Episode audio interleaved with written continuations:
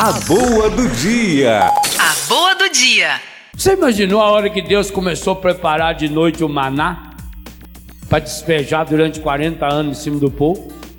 Você imaginou qual é a cara que Deus fez para soprar para vir as codornizes do deserto? Que cara você acha que tinha Deus?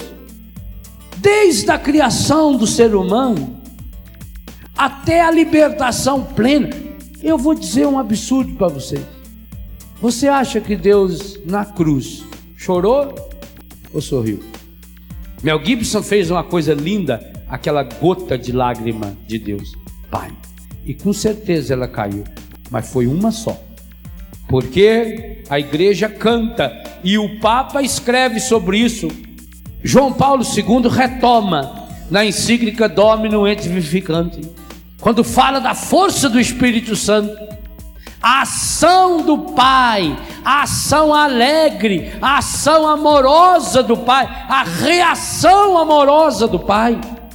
Mas infelizmente nós olhamos para Deus. Primeiro, quantas vezes você ia desenhar Deus desanimado? Gente, dá uma olhada aí hoje para esse sol, para esse céu, para essas árvores, para esse verde maravilhoso ao nosso redor, para as flores que se abriram nessa manhã. E você acha que Deus está desanimado? Você acha que Deus está desanimado com o mundo porque acontecem algumas coisas desagradáveis no mundo? Você acha que Deus está desanimado? Se você acha que Deus está desanimado amanhã, levanta às cinco e meia da manhã.